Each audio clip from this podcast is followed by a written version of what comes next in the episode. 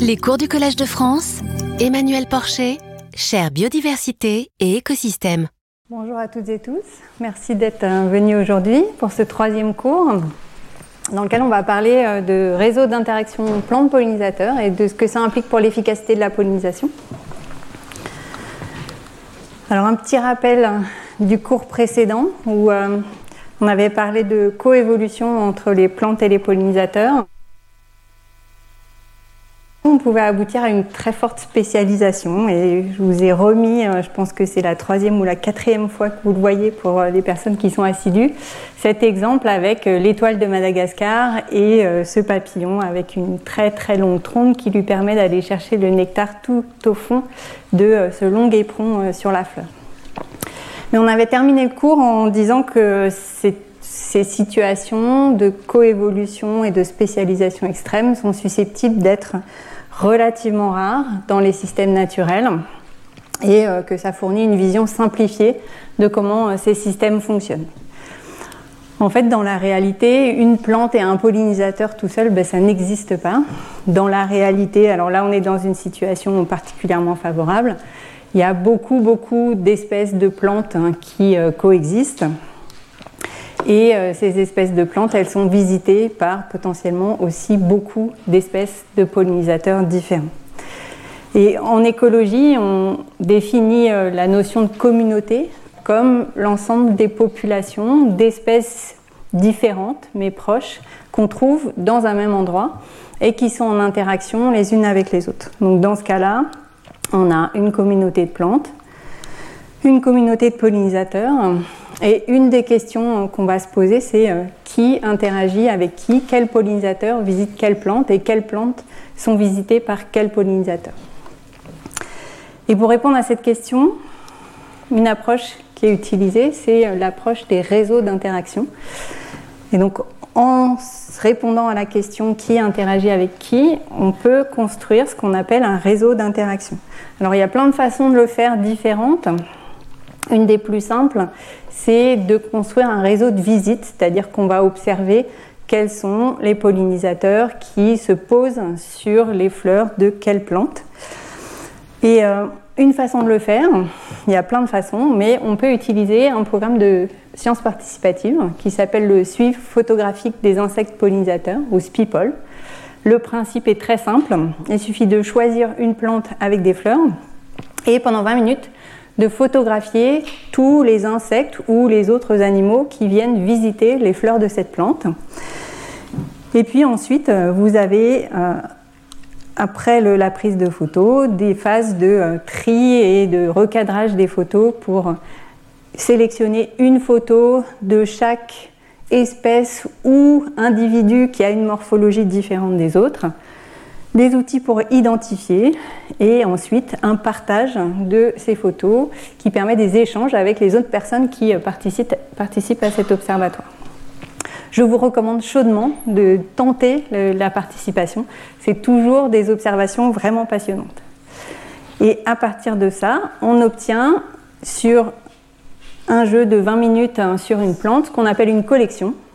Donc ici, vous avez un exemple d'une collection qui a été réalisée près de Barcelonnette au moment de journée annuelle de rencontre des participants et des participantes du SPIPOL sur euh, la sauge des prés. Euh, donc vous voyez que vous avez des éléments sur la localisation, à quel moment euh, la collection a été faite, des informations également sur les conditions météo au moment de l'observation, etc. Et puis surtout, la collection, c'est une liste d'espèces ou ce qu'on appelle des morpho-espèces, c'est-à-dire des individus qui ont tous euh, la même morphologie et qu'on ne peut pas distinguer particulièrement, qui euh, sont venus se poser sur euh, les fleurs de, cette plante pendant 20 minutes. Et à partir de ces données-là, eh ben, on peut remplir un tableau où on va mettre par exemple les plantes en ligne. Donc ici, on va avoir une seule plante pour l'instant. Et puis les insectes ou les animaux qui euh, viennent les visiter en colonne. Et donc, euh, par exemple, ici, euh, on a observé, alors moi je vois plus d'où je suis, ah si, ici l'abeille mellifère est venue visiter la sauge, donc on va remplir la case abeille mellifère. On peut juste mettre un remplissage, pas de remplissage, mais on peut aussi des fois avoir des informations plus fines, savoir combien d'abeilles mellifères sont venues visiter la fleur, et dans ce cas-là, on va mettre un nombre. Et puis, on va continuer à remplir comme ça les différentes cases sur cette première ligne. Et ensuite, on peut aller faire une autre collection sur une autre espèce de plante. Ici, euh, un sainfoin. Euh, qui a été euh, une collection qui a été faite euh, à proximité de la première collection. On constate que, par exemple, l'abeille mellifère est aussi venue visiter le Saint-Foin. Donc, on remplit la case abeille mellifère et on remplit ainsi de suite les autres cases. Et on fait ça pour plusieurs espèces de plantes. Et on obtient à la fin un tableau avec des cases remplies, des cases vides, là où on n'a pas observé d'interaction. Et ce tableau, ben, c'est un réseau d'interactions alors dans le cas qui nous intéresse, on a euh, deux groupes différents, les plantes, les pollinisateurs, et tout ce qui nous intéresse, c'est quelle plante interagit avec quel pollinisateur. On ne va pas parler d'interaction entre plantes ou d'interaction entre pollinisateurs. Donc on, a ce qu'on a un réseau biparti avec vraiment deux groupes bien séparés et on regarde juste les interactions entre les espèces de ces deux groupes. En écologie, on peut s'intéresser à d'autres types de réseaux, je vous en parlerai. Euh, il y a d'autres façons de représenter ce réseau. Ici, c'est sous la forme d'un tableau. Là, c'est sous une forme plus graphique, où chaque espèce est représentée par une sphère, les plantes, les pollinisateurs. Et puis, à chaque fois qu'on a observé une interaction entre les deux, ben, il y a un trait qui relie les deux espèces.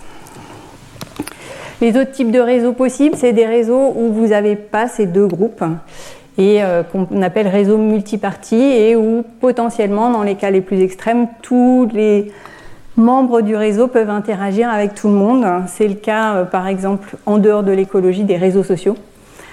Mais euh, vous avez en écologie les réseaux alimentaires qui sont étudiés comme ça. Je mentionne au passage le fait qu'il y a d'autres façons de reconstituer ces réseaux d'interaction. Là, je vous ai présenté le cas avec euh, des réseaux de visite. Euh, Colin Fontaine, qui va nous donner le séminaire par la suite, vous montrera une autre approche. Et on peut aussi reconstituer des réseaux vraiment de transport de pollen, parce que dans le cas du spipole, on sait que les insectes sont venus se poser sur les fleurs, mais on n'est pas vraiment sûr qu'ils ont récolté du pollen à cette occasion et qu'ils en ont transporté entre les différentes plantes. Et pour faire ces réseaux de transport, par exemple, ben, on peut capturer des insectes et puis euh, les brosser avec précaution pour récupérer le pollen qu'ils ont dessus. Et ensuite, il y a des techniques, euh, soit au microscope en regardant euh, la morphologie des pollens, soit avec des techniques de génétique pour identifier les espèces qui ont produit ces grains de pollen. Et donc, on peut reconstituer quel pollinisateur transporte le pollen de quelle plante. Alors, les réseaux d'interaction sont des objets qui font euh, l'objet de vraiment beaucoup, beaucoup de recherches, y compris en dehors de l'écologie, et même probablement ça a commencé en dehors de l'écologie. Je pense qu'il pourrait y avoir une ou plusieurs chaires au Collège de France sur les réseaux d'interaction. Donc je ne vais pas vous parler de tout le détail de ce qu'on fait sur les réseaux d'interaction. Ce qui est important de comprendre, c'est que euh, les propriétés de ces réseaux ne peuvent pas être comprises si on considère juste les interactions entre espèces deux à deux. Il faut avoir une vision euh, plus générale, une vision d'ensemble de ces réseaux. Et pour ça, il y a plein de façons de mesurer, de caractériser ces réseaux qui ont été développés. Alors à l'échelle du réseau dans son ensemble, par exemple, on peut caractériser sa taille, qui est simplement le nombre d'espèces qui sont impliquées dans le réseau. On peut caractériser ce qu'on appelle la connectance, qui est à quel point est-ce que les interactions possibles dans le réseau sont réalisées ou pas. Vous avez ici euh, à droite un réseau complètement connecté, toutes les interactions possibles sont réalisées, et puis ici un qui l'est un peu moins.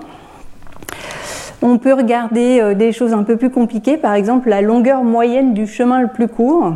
Alors ça, ça vous parle peut-être pas, mais vous avez sûrement dû entendre parler dans les sociétés humaines du fait que si on prend deux personnes au hasard dans la population mondiale, le nombre de liens sociaux qui les relient est assez faible, de l'ordre de 6 ou 7. Donc nous connaissons toutes les personnes sur Terre avec en moyenne seulement 6 ou 7 liens sociaux.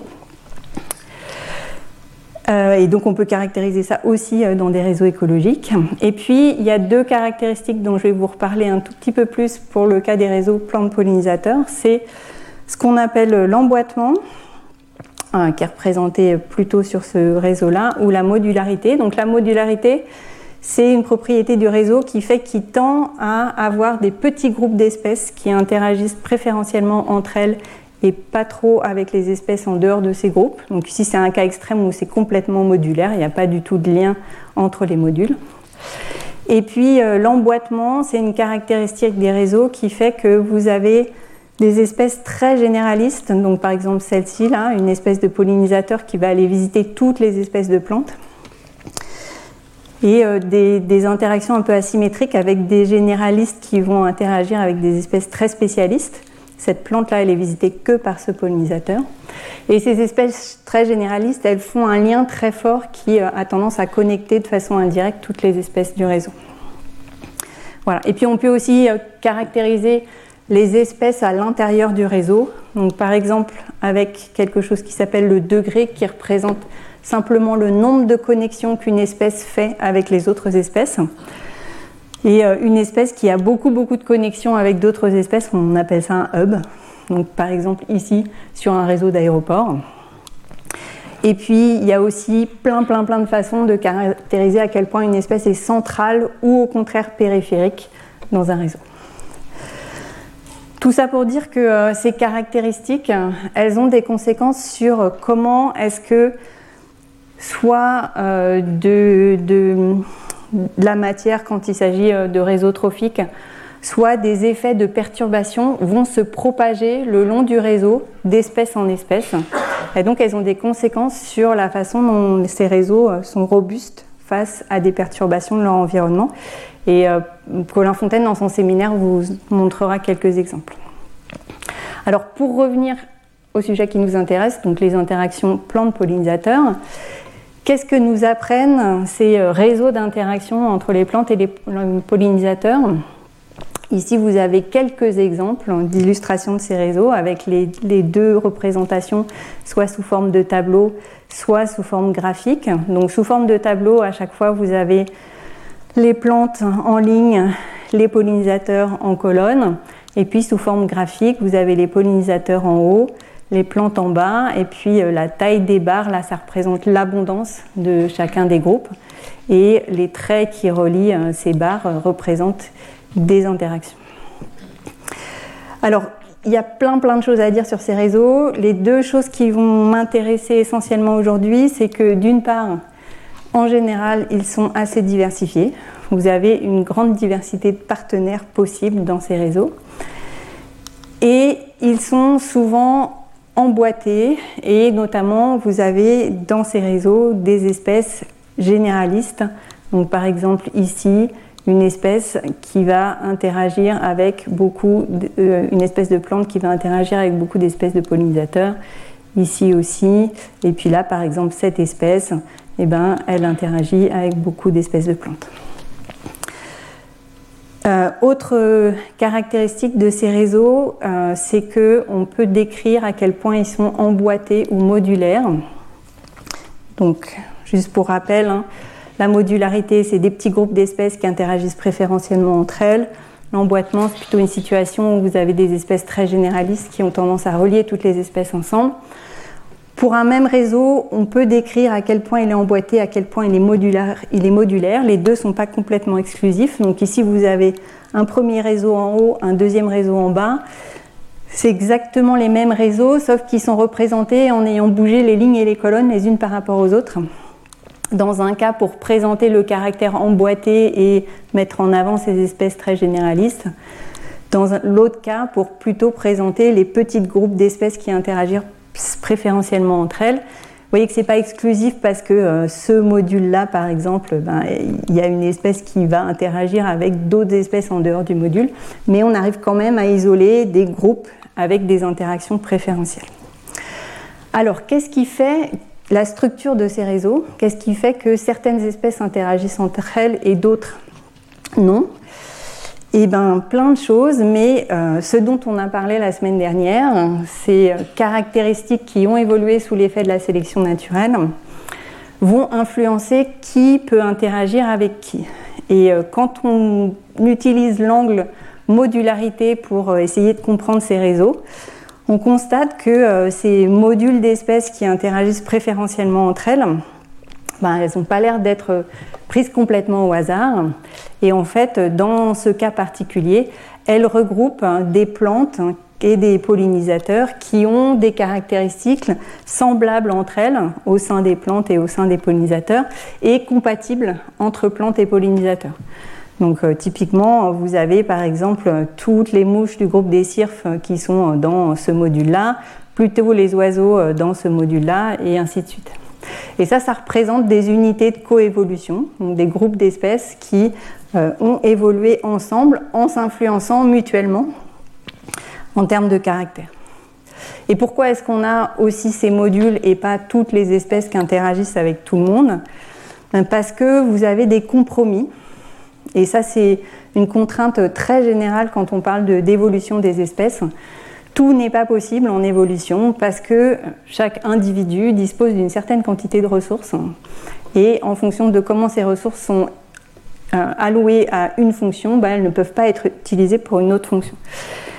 Et euh, par exemple, dans ce cas-là, la forme de fleurs qui sont euh, pollinisées soit par des oiseaux, soit par des chauves-souris, quand euh, on a une forme très très fine, ben, c'est plutôt favorable à la pollinisation par les oiseaux, et une forme plus évasée, c'est plutôt favorable à la pollinisation par les chauves-souris.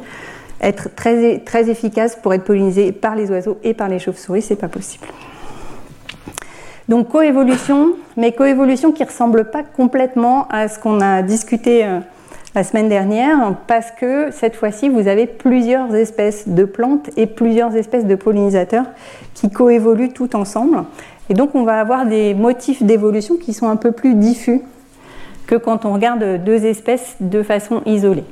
Ici un exemple avec euh, un cas en Afrique du Sud où vous avez euh, cette espèce de plante dont je ne vais pas prononcer le nom qui, euh, comme on, a déjà parlé, c'est une plante qui a un long éperon avec du nectar derrière et qui est pollinisée par une espèce de mouche avec une longue trompe qui permet d'aller récupérer ce nectar. Ici, on est dans une situation classique de coévolution où les plantes qui ont des éperons les plus longs vont favoriser les pollinisateurs avec les trompes les plus longues et les pollinisateurs avec les trompes les plus longues vont favoriser les plantes avec les éperons pardon, les plus longs. Vous avez différentes populations à différents endroits en Afrique du Sud euh, où vous avez des longueurs d'éperons différentes et une longueur de trompe de la mouche qui est parfaitement euh, adapté à ces longueurs d'éperon des plantes. Donc là, juste une espèce de plante, une espèce de pollinisateur. Et puis, dans les mêmes communautés de plantes, vous avez aussi une espèce d'orchidée qui euh, également a un éperon très long, de la même longueur que euh, la trompe de la mouche.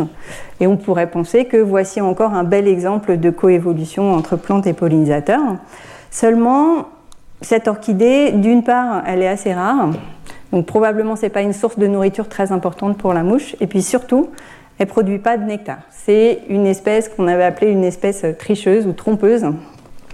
Elle attire les pollinisateurs, euh, mais elle ne leur offre pas de récompense.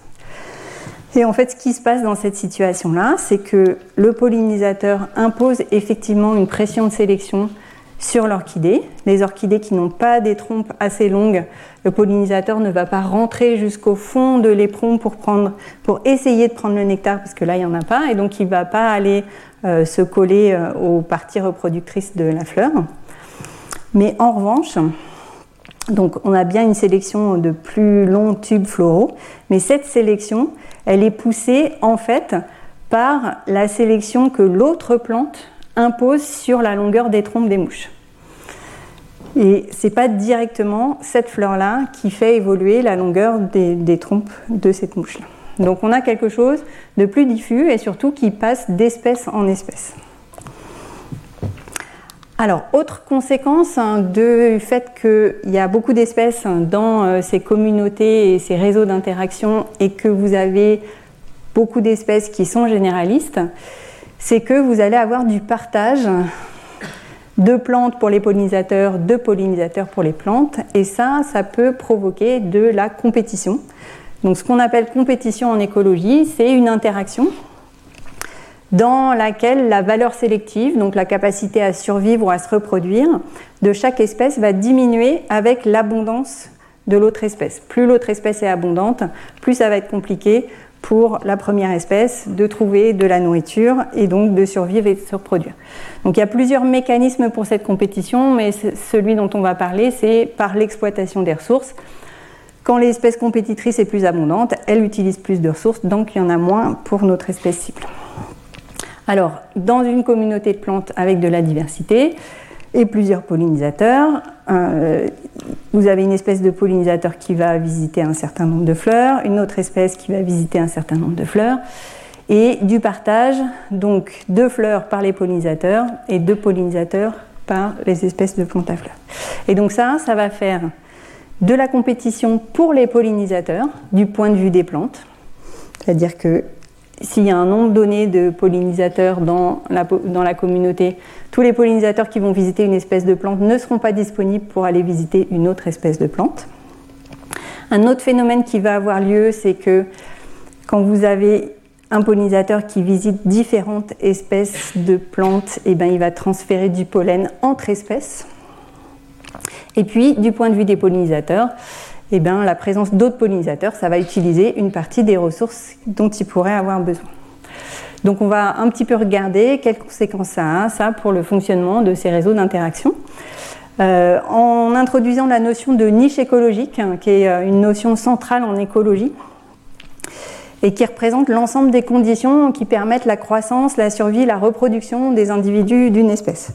Alors on en reparlera de niche écologique euh, quand on regardera les effets des changements globaux sur les plantes et les pollinisateurs. On peut définir par exemple une niche climatique qui sont l'ensemble des conditions climatiques qui permettent la survie, la croissance, la reproduction des espèces. Mais là aujourd'hui on va parler de niche de pollinisation. Du point de vue des plantes, ben, ça représente la communauté de pollinisateurs qui sont capables de transporter euh, leur pollen et d'assurer la pollinisation. Et du point de vue des pollinisateurs, cette niche de pollinisation, ça représente la communauté des plantes qui leur fournissent des ressources, que ce soit du pollen ou du nectar. Et en écologie, ben, on a une théorie qui dit que si jamais on a un chevauchement de niches entre deux espèces, ce qui est le cas ici pour ces plantes, elles partagent une partie de leurs pollinisateurs. Ici, pour ces pollinisateurs, ils partagent une partie des plantes sur lesquelles ils vont chercher à manger. Dès lors qu'on a un chevauchement de niche, on a de la compétition. Alors, quels sont les éléments qui nous font penser que cette compétition existe dans les systèmes naturels? Bah, Il y en a un petit peu. Donc, à une échelle très très large, je vous montre ici une étude au niveau mondial donc euh, des gens qui sont allés euh, regarder plein de communautés de plantes euh, un petit peu partout dans le monde. Vous avez les points ici. Et qui ont regardé à quel point est-ce que l'efficacité de la pollinisation était reliée au nombre d'espèces de plantes dans ces communautés. Et ce qu'ils constatent, alors ce n'est pas l'efficacité de la pollinisation sur ce graphique-là, c'est au contraire la limitation en pollen, donc à quel point est-ce que les plantes manquent de pollinisation pour se reproduire, en fonction du nombre d'espèces de plantes dans la région. Et ce qu'ils constatent, c'est que plus il y a d'espèces de plantes à un endroit donné, plus c'est compliqué pour les plantes de recevoir du pollen. Ça, ça suggère soit de la compétition pour les pollinisateurs, il n'y a pas assez de pollinisateurs pour visiter tout le monde, soit du transfert de pollen entre espèces. Les pollinisateurs sont là, mais comme essentiellement ils transfèrent du pollen qui n'est pas le pollen de la bonne espèce, eh ben, il manque de pollen pour la reproduction des plantes.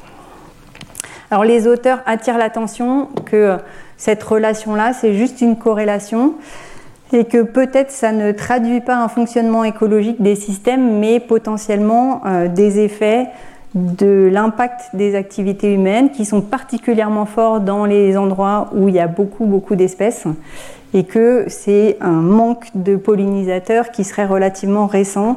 On en reparlera dans euh, les cours qui viennent. Autres éléments qui suggèrent que la compétition pour les pollinisateurs existe dans les systèmes naturels. Vous avez euh, des phénomènes qu'on appelle de dilution des pollinisateurs quand il y a une ressource alimentaire qui est très abondante à un moment dans le temps. Et c'est typiquement ce qui se passe dans les espaces agricoles hein, quand vous avez ce qu'on appelle des cultures à floraison massive. Ici, un champ de colza, mais vous avez aussi le tournesol par exemple. Euh, une étude qui a regardé à quel point est-ce que la présence de champs de colza dans le paysage et la quantité de champs de colza dans le paysage pouvait avoir une influence sur la pollinisation de euh, cette espèce de prime vert sauvage, le coucou. Et euh, ce qui montre, c'est que si on regarde le nombre de visites de la plante par des bourdons en fonction du pourcentage de la surface autour de la plante qui est occupée par du colza en fleurs, et eh ben, quand vous avez beaucoup de colza autour, tous les bourdons sautent sur le colza et ne euh, visitent pas beaucoup euh, la, prime vert. Et ça, ça se traduit par des problèmes de production de graines. Donc ici, on est dans une situation où il y a vraiment des compétitions pour les pollinisateurs qui ne viennent plus visiter cette espèce-là. Alors dans certains cas, on peut avoir le contraire. Donc, ici, vous avez euh, une étude euh, en Amérique du Nord, en Californie, sur euh, cette petite espèce à fleurs roses. Une étude qui a regardé à quel point est-ce que la présence d'autres espèces de plantes du même genre influençait l'efficacité de la pollinisation. Et cette étude-là, elle montre donc le phénomène contraire. Ici, vous avez le nombre de visites par des abeilles en fonction du nombre d'espèces qui appartiennent au même genre dans les alentours de l'espèce étudiée. Et vous avez ici une quantification de, encore une fois, la limitation en pollen pour la reproduction. Et donc ce qu'on voit, c'est que plus il y a d'espèces du même genre autour de notre plante, plus elle reçoit de visites et moins la limitation en, problème, en pollen est un problème. Et donc euh, ça, ça suggère que, au contraire, le fait d'être entouré par d'autres plantes, ça permet de mieux attirer les pollinisateurs. Et ça, c'est un phénomène qu'on appelle de la facilitation et que on observe surtout entre des espèces qui sont proches, soit en termes d'histoire évolutive, mais euh, beaucoup en termes de morphologie. Et euh, l'idée, c'est que les pollinisateurs sont plus attirés quand ils voient une grosse quantité de fleurs qu'ils identifient comme des fleurs qui seront une source de nourriture. Et euh, de façon générale, ce qu'on constate sur ces relations plantes-pollinisateurs quand on prend plusieurs espèces en même temps, c'est qu'on a des phénomènes de sélection ou d'évolution convergente où vous avez des espèces qui appartiennent à des groupes très différents qui ont évolué pour avoir des fleurs qui euh, finalement se ressemblent les unes aux autres. Ici, euh, quelques exemples avec des espèces qui viennent de familles très différentes, la famille des renoncules, la famille des liserons et la famille des œillets. Et au sein de chacune de ces familles, ben, vous avez des espèces qui produisent des fleurs rouges qui sont préférentiellement pollinisées euh, par des colibris d'autres qui produisent des fleurs bleues à violettes qui sont préférentiellement pollinisées par des bourdons, et puis d'autres qui produisent des fleurs blanches qui s'ouvrent la nuit et qui sont plutôt pollinisées par des papillons nocturnes. Donc vous avez un phénomène de sélection convergente qui peut être facilité justement par ce phénomène de meilleure attraction des pollinisateurs quand vous avez plusieurs espèces en même temps qui se ressemblent. Mais la compétition possible quand même, on va y revenir. L'autre phénomène hein, qui euh, peut euh, limiter la reproduction quand vous avez euh, une plante qui partage ou plutôt un pollinisateur qui visite plusieurs plantes, c'est ce phénomène de transfert de pollen entre espèces qui va pouvoir réduire l'efficacité de la pollinisation, soit parce que une plante reçoit plein de pollen d'une espèce qui n'est pas la sienne et ce pollen va soit euh, boucher le stigmate et empêcher l'arrivée euh, du pollen de la même espèce, même parfois certains pollen peuvent commencer à germer dans le stigmate et empêcher encore plus euh, l'arrivée de pollen. Et puis, dans le sens opposé, le pollen qui va être emmené par les pollinisateurs depuis une fleur peut ne pas être déposé sur la bonne espèce. Et donc ça, on peut montrer que ça a des, effets euh, assez forts sur la reproduction. Donc par exemple ici, trois espèces de plantes qui sont toutes visitées par une seule espèce de chauve-souris et euh, qui vont euh, déposer leur pollen à différents endroits sur la tête de la chauve-souris. Et vous voyez qu'il y a une petite séparation, mais il y a aussi du chevauchement. Et le graphique du bas, il vous montre l'efficacité de l'export de pollen vers d'autres individus de la même espèce pour cette espèce-là, qui est l'espèce qui dépose son pollen au milieu, en fonction de est-ce qu'elle euh, n'a pas été visitée par un pollinisateur avant l'arrivée d'une chauve-souris est-ce qu'elle euh, a été euh, visitée par une paille? Ça, c'est l'expérimentateur qui a mis un petit peu de perturbation pour voir ce qui se passe. Et puis, est-ce qu'elle a été visitée par une chauve-souris qui avait visité une des deux autres espèces avant et euh, dans tous les cas, vous avez une réduction de l'efficacité euh, de transport de pollen. Euh, d'autant plus, hein, ici pour cette espèce-là, qui est celle-ci, que vous avez un fort chevauchement sur la zone où le pollen est déposé. Et ce qu'on peut montrer aussi pour ce phénomène de transport de pollen entre espèces, c'est que, de façon assez logique, ce sont les espèces généralistes, donc les espèces de plantes qui euh, partagent beaucoup de pollinisateurs qui sont les plus susceptibles. Donc on est dans une situation où on peut avoir de la compétition entre plantes pour les pollinisateurs et des problèmes de transfert de pollen entre espèces de plantes différentes. Et ça, euh, en écologie évolutive, quand on a de la compétition, on sait que ça fait une pression de sélection qui va favoriser les caractéristiques des individus qui leur permettent d'échapper à cette compétition. C'est un phénomène qu'on appelle la différenciation de niche. La niche écologique de deux espèces se chevauche, ça crée de la compétition. Ben, la sélection naturelle, elle favorise des caractéristiques qui vont séparer les niches.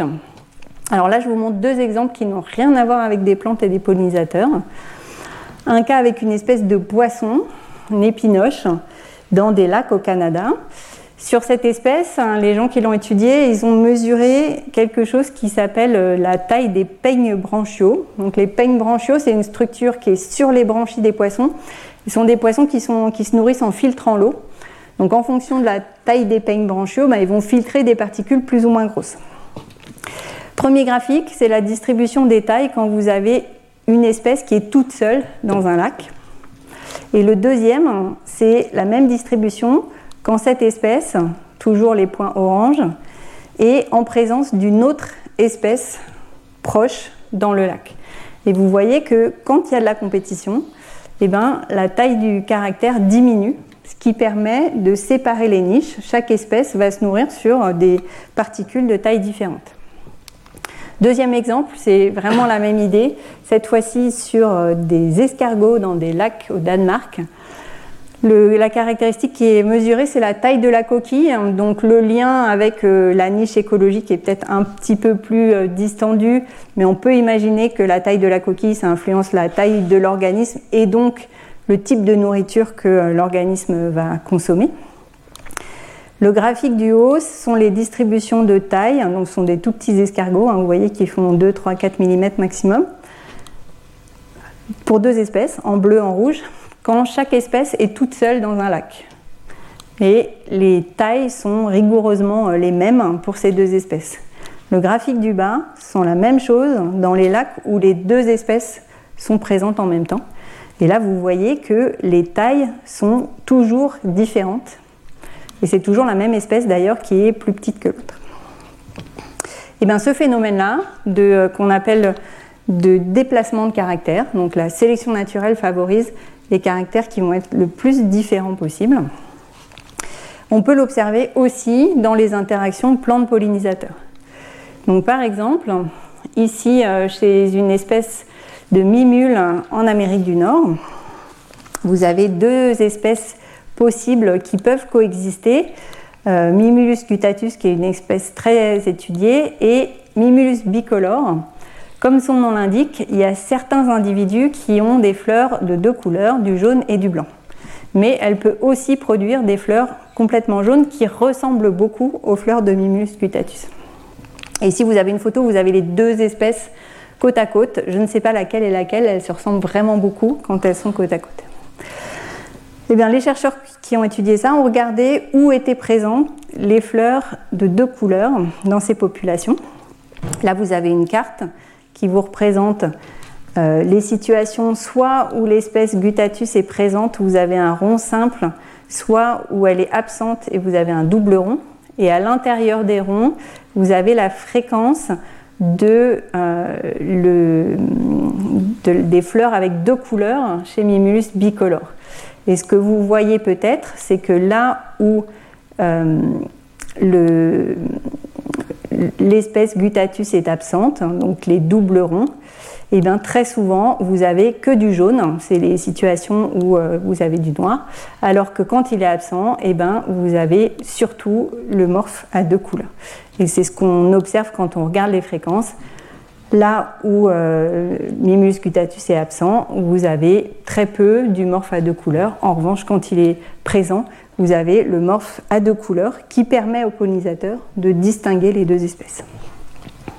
Autre exemple de déplacement de caractère, ici sur des orchidées en Chine, où euh, vous avez trois espèces qui coexistent dans les communautés, avec des morphologies florales qui se ressemblent, mais qui ont quand même des différences. Et ici, vous avez des illustrations de où va être déposé le pollen sur les pollinisateurs qui sont des petits papillons. Euh, chez les orchidées, le pollen est rassemblé sous euh, forme de petites massues qu'on appelle des pollinies. Et euh, vous les voyez peut-être ici, par exemple, il y en a une là. Donc pour cette espèce-là, la pollinie est déposée sur l'œil du papillon, pas très pratique, ou sur la patte. Et pour cette espèce ici, par exemple, elle est plutôt déposée sur la trompe.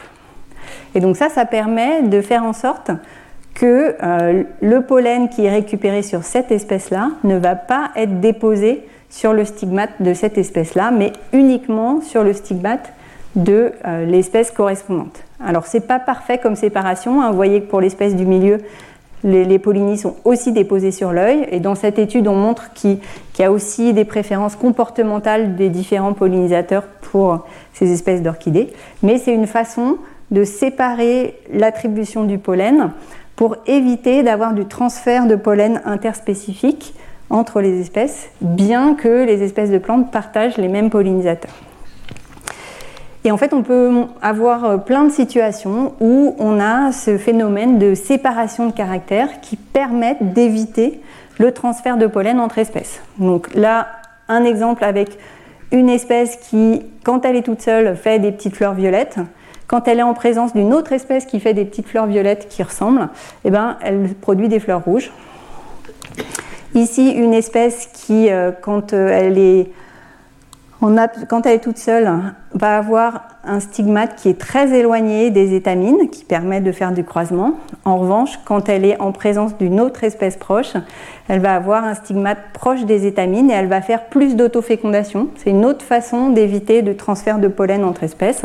Ça, c'est la même chose pour cette espèce-là, toute seule, en présence d'une espèce compétitrice, des fleurs toutes petites et qui font beaucoup plus d'autofécondation. Et enfin, une autre façon d'éviter les problèmes du fait du partage de pollinisateurs, bah, c'est de changer le moment dans le temps où on fleurit. Et ici, vous avez euh, la production de graines euh, en fonction euh, du moment de la floraison. Et cette espèce, quand elle est toute seule, elle va fleurir en même temps qu'une espèce proche qui est plus loin, mais quand elle est en présence de l'espèce euh, qui peut être en compétition avec elle, elle se développe plus précocement. Ce qui fait que finalement, bien qu'on ait potentiellement de la compétition entre plantes pour les pollinisateurs et ces problèmes de transfert de pollen, la sélection naturelle va favoriser différents types de mécanismes qui permettent d'éviter les problèmes de transfert de pollen entre espèces. Et en fait, quand on regarde à quoi ressemblent les réseaux de transfert de pollen plutôt que les réseaux de visite, on constate qu'ils sont différents. Ici, vous avez en haut, alors encore une autre façon de représenter un réseau. Là, vous avez juste les espèces de plantes qui sont représentées par des cercles. Et puis les liens entre ces espèces de plantes et, et leur épaisseur ça représente à quel point est-ce qu'il y a eu des déplacements de pollinisateurs entre ces plantes. Et plus le, trait est épais, plus il y a beaucoup de pollinisateurs qui euh, transfèrent entre ces deux espèces. Donc là-haut, c'est les déplacements des pollinisateurs, et en bas, c'est exactement le même réseau, mais qui caractérise la quantité de transfert de pollen qui a lieu quand un pollinisateur se déplace d'une espèce à l'autre. Et ce que vous voyez, c'est que les espèces pour lesquelles potentiellement il peut y avoir beaucoup de transferts de pollen entre espèces, eh ben, ce sont des espèces qui sont très peu partagées entre pollinisateurs. Et au contraire, là où il y a beaucoup de partage entre pollinisateurs, eh ben, il y a très peu de transferts de pollen. Et donc au final, les déplacements de pollinisateurs, ils se font essentiellement entre des paires d'espèces pour lesquelles il n'y a pas trop de problèmes de transfert de pollen entre ces deux espèces. Donc ça, c'était du déplacement de caractère chez les plantes pour éviter la compétition pour les pollinisateurs. Vous avez la même chose chez les pollinisateurs. Euh, possibilité d'éviter la compétition pour les ressources sur les plantes. Euh, qu'on peut constater de différentes façons, mais là c'est une expérience qui a enlevé des pollinisateurs dans une communauté pour voir ce qui se passait. Ici vous avez la situation avec une espèce de bourdon qui a été étudiée et la façon dont elle se comporte dans une communauté qui n'a pas été perturbée, donc où il y a d'autres pollinisateurs qui vont visiter euh, les fleurs. Et ce qu'on constate, c'est que essentiellement, euh, cette espèce-là, elle se focalise sur une seule espèce de plante elle va visiter quasiment uniquement cette espèce de plante. Elle va transporter que le pollen de cette plante-là et euh, elle va donc déposer le bon pollen sur les stigmates et permettre la reproduction de l'espèce. Dans cette expérience, ils ont pris cette communauté et ils ont capturé toutes les autres espèces de bourdons qui étaient un petit peu abondantes dans la communauté. Ils les ont libérées un peu plus loin. Et voilà ce qu'ils observent quand euh, il n'y a plus les espèces de bourdons en compétition avec cette espèce cible. Ils constatent que l'espèce cible eh ben, elle se met à visiter toutes les fleurs qui sont présentes dans la communauté puisqu'il n'y a plus de compétition qui les empêche de le faire. Et par conséquent, bah, elles vont récolter du pollen un petit peu sur toutes les, les, plantes, transporter du pollen de toutes les espèces, déposer du pollen de toutes les espèces. Et pour l'espèce de plante qui se reproduisait bien tant qu'il y avait euh, plein d'espèces de bourdons, et eh ben, elle a une reproduction qui est diminuée. Donc, dans la situation qu'on va dire normale où il y a plein de pollinisateurs en compétition, cette compétition, elle se traduit par des comportements de pollinisateurs avec chacun qui préfère une espèce, ce qui évite les transferts de pollen entre espèces. Et au final, si on regarde des réseaux d'interaction plutôt au niveau des individus pollinisateurs et pas des espèces, on constate qu'ils euh, sont relativement différents. Donc c'est possible de reconstruire des réseaux en suivant des pollinisateurs individuellement. Ça c'est un peu plus compliqué parce que ça veut dire qu'il faut courir derrière un pollinisateur pour regarder sur quelle espèce de plante il se pose. Et on ne les attrape pas au filet, hein, il faut les laisser voler. Mais on y arrive quand même. Et ici par exemple, vous avez un réseau d'interaction au niveau des espèces. Donc prenez par exemple celle-ci, c'est une espèce qui est assez généraliste, hein. elle va visiter une, deux, trois, quatre, cinq, six espèces de plantes. Si on regarde ce qui se passe maintenant en prenant chaque individu de l'espèce, eh ben, ça se voit pas très très bien, mais faites-moi confiance. Chaque individu, il va visiter seulement une espèce ou un petit nombre d'espèces de plantes, ce qu'on peut caractériser en mesurant un indice de spécialisation au niveau du réseau. C'est un indice qui varie entre 0 et 1. 0, c'est tout le monde est généraliste, 1, c'est tout le monde est spécialiste. Sur les espèces, on est à peu près à 0,5. Sur les individus, on est proche de 1. Donc le résultat de cette compétition entre plantes pour les pollinisateurs, entre pollinisateurs pour les plantes, ça fait du déplacement de caractère et de la différenciation de niches, hein, ce qui fait que euh, les niches sont complémentaires. Donc elles sont soit complémentaires dans le temps, les pollinisateurs vont avoir des périodes d'activité différentes en visitant une même espèce de plante, soit morphologiquement, on a vu avec les espèces d'orchidées du placement de pollen à différents endroits sur le pollinisateur. On peut l'avoir aussi dans l'espace, par exemple pour euh, le café, on sait que euh, les, abeilles domestiques vont plutôt visiter euh, les fleurs qui sont en haut de la plante et que les abeilles sauvages vont aller euh, se focaliser sur les espèces, les branches et les fleurs qui sont en bas. Il y a plein d'autres façons de, séparer ça dans l'espace. Donc ça, ça va avoir des conséquences pour l'efficacité de la pollinisation, on va y revenir, et ça va aussi provoquer un type d'interaction qu'on appelle facilitation, dont je vous ai déjà parlé. Alors sur l'efficacité de la pollinisation, comme vous avez eu cette séparation de caractères et que chaque pollinisateur est focalisé soit sur une espèce, soit sur un moment dans le temps, soit sur un endroit, vous n'avez pas un pollinisateur qui est parfait et qui est très efficace tout le temps. Et donc ce qu'il faut pour une bonne pollinisation, ben, c'est une diversité de pollinisateurs. Et ça, ça a été montré par exemple dans cette approche expérimentale où euh, les chercheurs ont manipulé le nombre de pollinisateurs dans euh, des cages avec euh, un certain nombre d'espèces de, plantes. Ils ont soit mis pas de pollinisateurs du tout, soit que des mouches, soit plus ou moins d'espèces d'abeilles. Et voilà ce qu'ils obtiennent. Si vous mettez pas de pollinisateurs, ben, vous n'avez pas de production de graines. Si vous mettez que des mouches, vous en avez un peu, mais elles ne sont pas très efficaces. Et si vous mettez de plus en plus d'espèces d'abeilles, ben, vous avez une augmentation de l'efficacité de la pollinisation jusqu'à se rapprocher de euh, la production de graines qu'on a quand on laisse les plantes se faire polliniser par la communauté de pollinisateurs naturels. Et les mécanismes qu'il y a derrière cette relation, c'est ces mécanismes de complémentarité de niche. Donc là, les chercheurs ont pu montrer que, par exemple, les pollinisateurs ne sont pas actifs au même moment et notamment en fonction des conditions météo. Euh, en, particulier, euh, les bourdons, par exemple, euh, semblent relativement plus tolérants à des températures pas trop élevées, alors que d'autres abeilles ont besoin de températures plus élevées. Ils ont pu montrer aussi que l'identité des plantes visitées changeait en fonction de est-ce qu'il y avait beaucoup d'espèces d'abeilles ou pas beaucoup d'espèces d'abeilles ensemble. Si vous mettez une espèce toute seule, elle va avoir des préférences et visiter seulement quelques espèces. Si vous les mettez ensemble, bah, leurs préférences vont changer. Elles vont éviter euh, les espèces pour lesquelles elles sont en compétition et elles vont aller visiter des espèces qu'elles ne visiteraient pas si elles étaient toutes seules. Et on peut montrer ça aussi dans des communautés naturelles. Ici, une étude dans le parc de Doniana en Espagne, où euh, les chercheurs ont mesuré la complémentarité des niches de pollinisateurs pour les plantes. Donc, euh, est-ce que euh, ont des, les plantes ont des pollinisateurs très différents ou au contraire très ressemblants? Et quand ils ont des pollinisateurs très différents, eh ben, elles ont des productions de graines qui sont plus élevées. Alors, cet effet de la diversité des pollinisateurs sur la production de graines, ça peut avoir d'autres mécanismes que juste cette complémentarité de niche.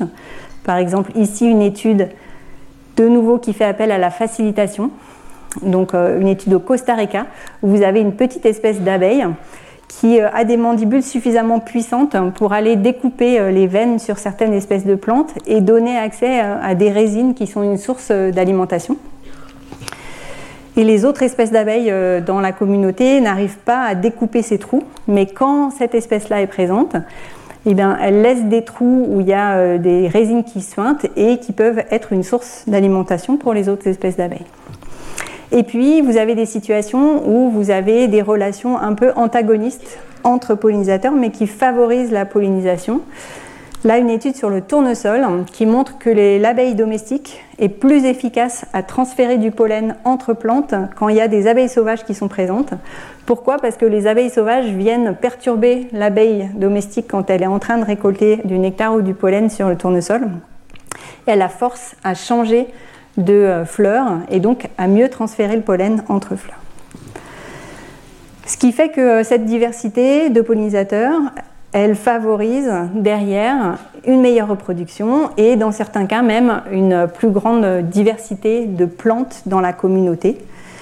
Ici, euh, une approche expérimentale qui a été faite par Colin Fontaine qui va nous parler tout à l'heure, qui montre que quand vous mettez plus d'espèces dans une communauté de plantes, eh ben, vous avez des effets qui sont euh, plus que additifs et euh, plus d'espèces de plantes qui sont maintenues par cette meilleure pollinisation. Et la réciproque est vraie.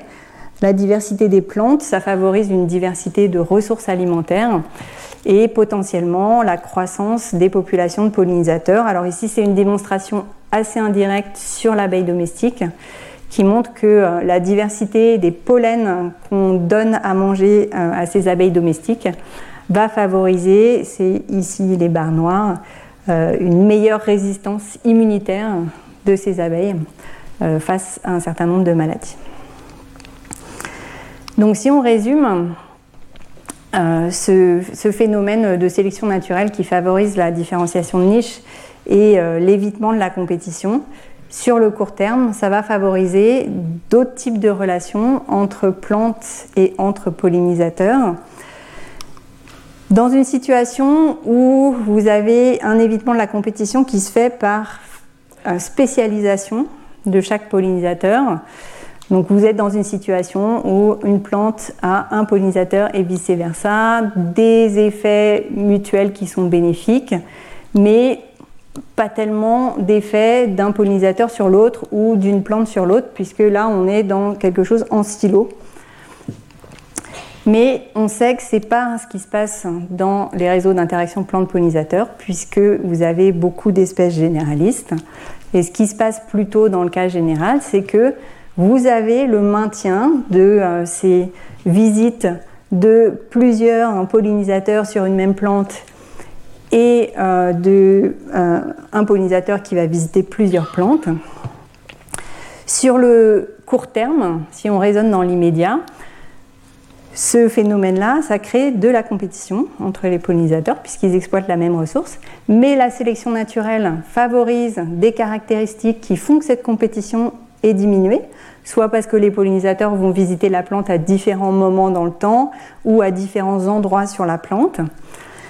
Ce qui fait que, comme vous avez toujours ces relations à bénéfice réciproque entre la plante et chaque pollinisateur, eh bien vous avez un effet indirect. Plus vous avez de ce pollinisateur-là, mieux cette plante va se reproduire. Et sur le long terme, elle va avoir une taille de population plus grande, donc plus de ressources pour ce deuxième pollinisateur. Et donc vous avez un phénomène sur le long terme de facilitation.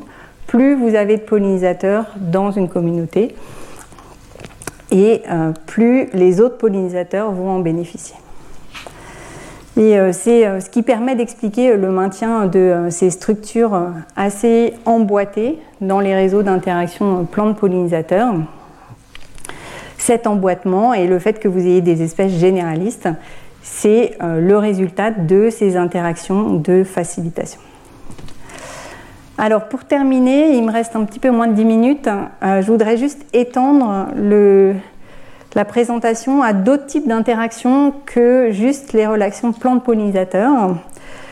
Parce que dans les systèmes naturels, ben, il y a beaucoup de plantes, il y a beaucoup de pollinisateurs, mais il y a aussi beaucoup de plein d'autres espèces. Et ici, vous avez une illustration avec une tentative de reconstruction exhaustive d'un réseau d'interaction dans une ferme au Royaume-Uni, où vous avez euh, donc toujours, hein, chaque sphère, c'est euh, une espèce ou un groupe d'espèces.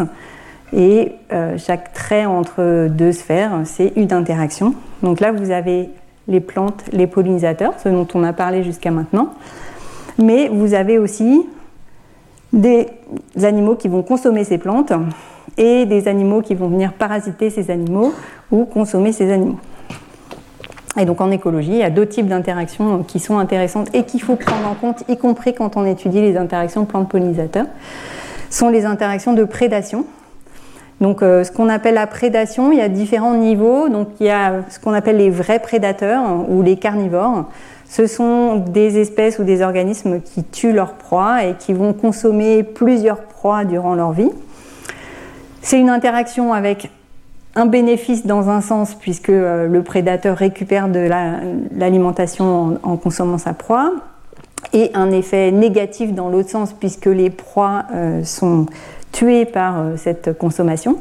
Mais on peut avoir aussi des effets négatifs qui passent par autre chose que la prédation directement et notamment des effets très forts de stress. Donc je vous le mentionne au passage parce que sur les pollinisateurs, c'est pas quelque chose qui est très étudié. Mais euh, ici, une étude avec une espèce d'oiseau euh, dont on a soumis euh, les individus à des cris d'animaux dans leur environnement, soit des animaux qui n'étaient pas particulièrement des prédateurs pour cette espèce, hein, soit des cris d'animaux prédateurs. Donc dans une situation où il n'y a pas particulièrement de prédateurs, juste dans un cas, les oiseaux entendent des cris de prédateurs et dans l'autre cas, ils entendent des cris d'autres choses. Et euh, ce qu'on peut montrer, c'est que ça diminue énormément leur capacité à se reproduire, d'entendre ces cris de prédateurs, du fait du stress que ça leur cause. Donc des effets à la fois par de la mortalité directe, mais aussi par du stress. Et puis il y a une autre grande catégorie de prédateurs, ce sont les herbivores. Donc on ne voit pas ça comme des prédateurs au premier abord, mais ce sont quand même des organismes qui sont dans une interaction avec des effets bénéfiques dans un sens. Les herbivores récupèrent de la ressource alimentaire en consommant les plantes et des effets négatifs dans l'autre sens. Les herbivores enlèvent une partie euh, de euh, la matière de ces plantes. Donc à la différence des carnivores, ils vont en général ne pas tuer leur proie, euh, au moins à court terme.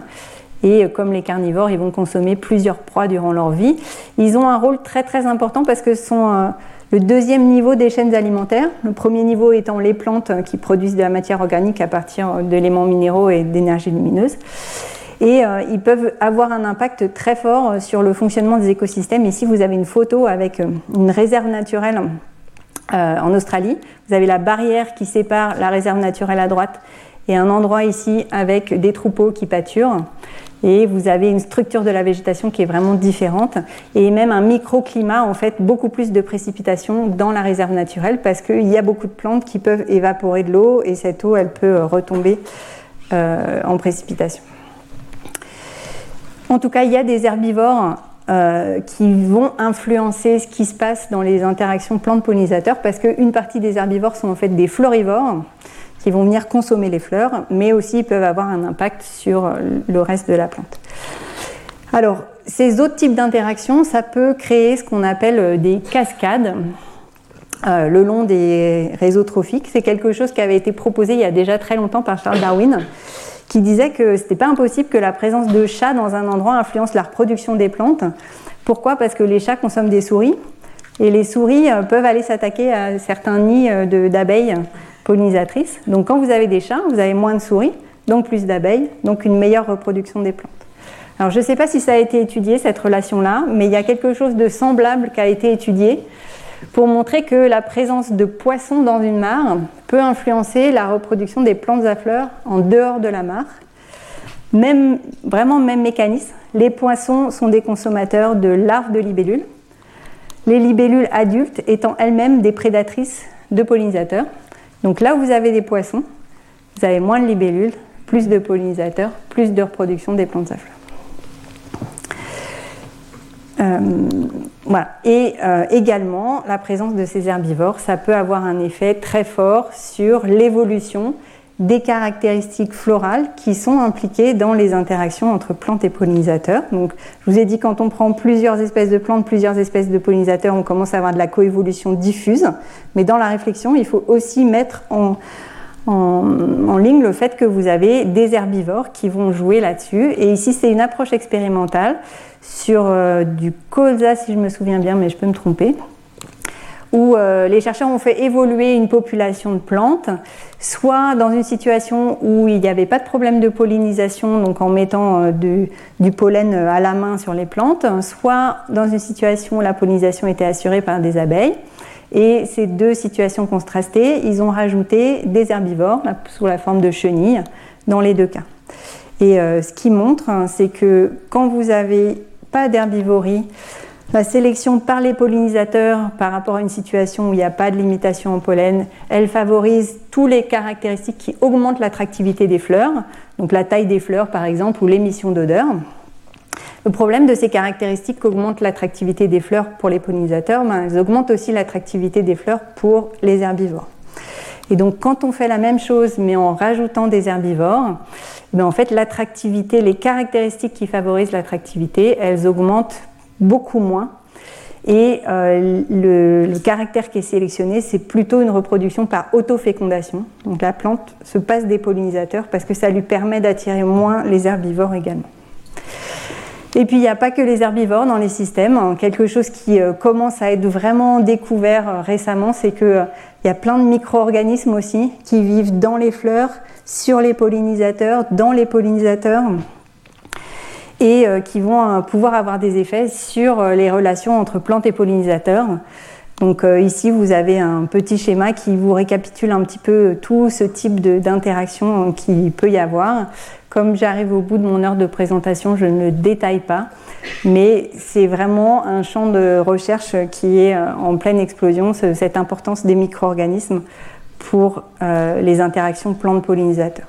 Donc juste pour conclure, j'espère vous avoir convaincu là que le fonctionnement écologique et évolutif des réseaux d'interaction plantes-pollinisateurs, ça a permis de mettre en place des systèmes divers qui sont relativement stables avec des complémentarités entre espèces.